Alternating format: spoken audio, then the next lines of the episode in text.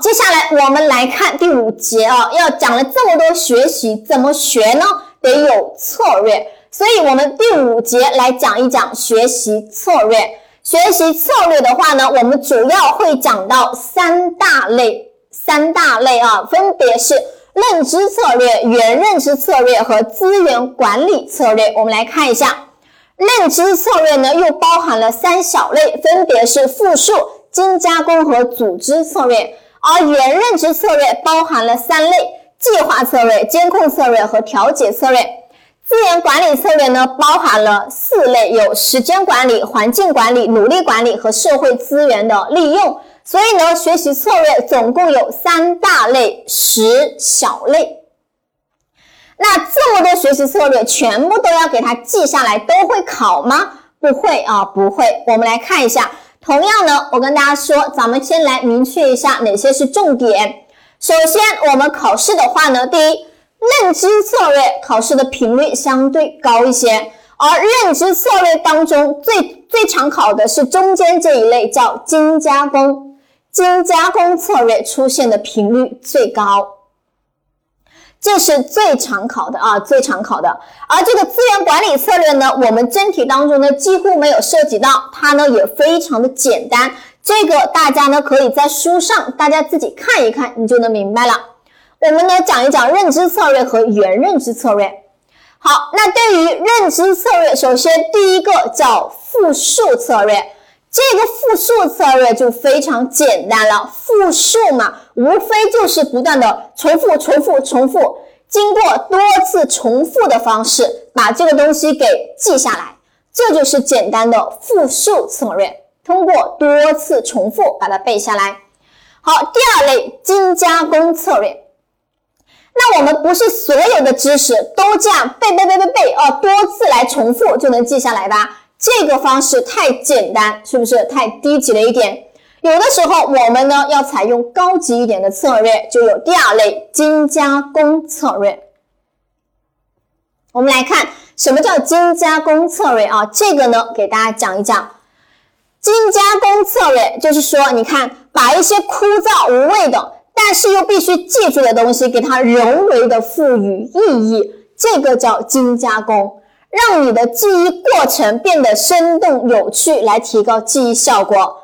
我们生活中常见的精加工策略有哪些呢？我们来看一看。第一，联想、谐音联想，还有呢，什么编口诀、编歌诀等等。常见的精加工策略主要是联想，以及呢口诀呀、歌诀呀等等。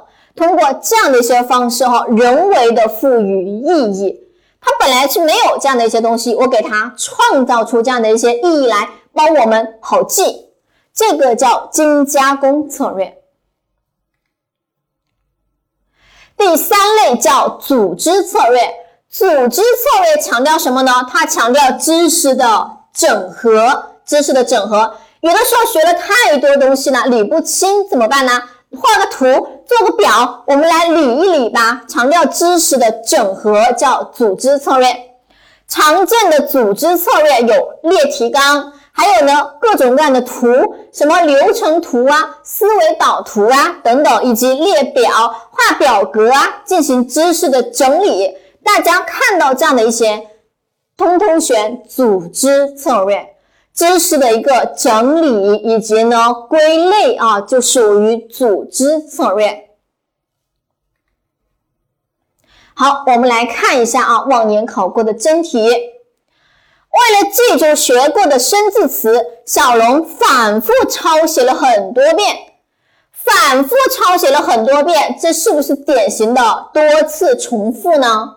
所以啊，多次重复，这不就是复述策略吗？所以，其实我们的真题考的非常的简单。第二，为便于学生理解和记忆，教师将某个英语单词变成了小故事，这是运用了。你来看，他给它变成了小故事，这是不是就是我们说的人为的赋予它意义啊？在原材料上面进行加工改造，人为的赋予它意义，帮你记。这种方式就是非常典型的精加工策略。好，这是第一大类啊，叫认知策略。我们先看，我们接着看第二类原认知策略。我们先简单理解哦，加了个“原”字，什么叫原认知策略呢？原认知策略其实呢，就是监管学习活动的，大家可以简单这么理解。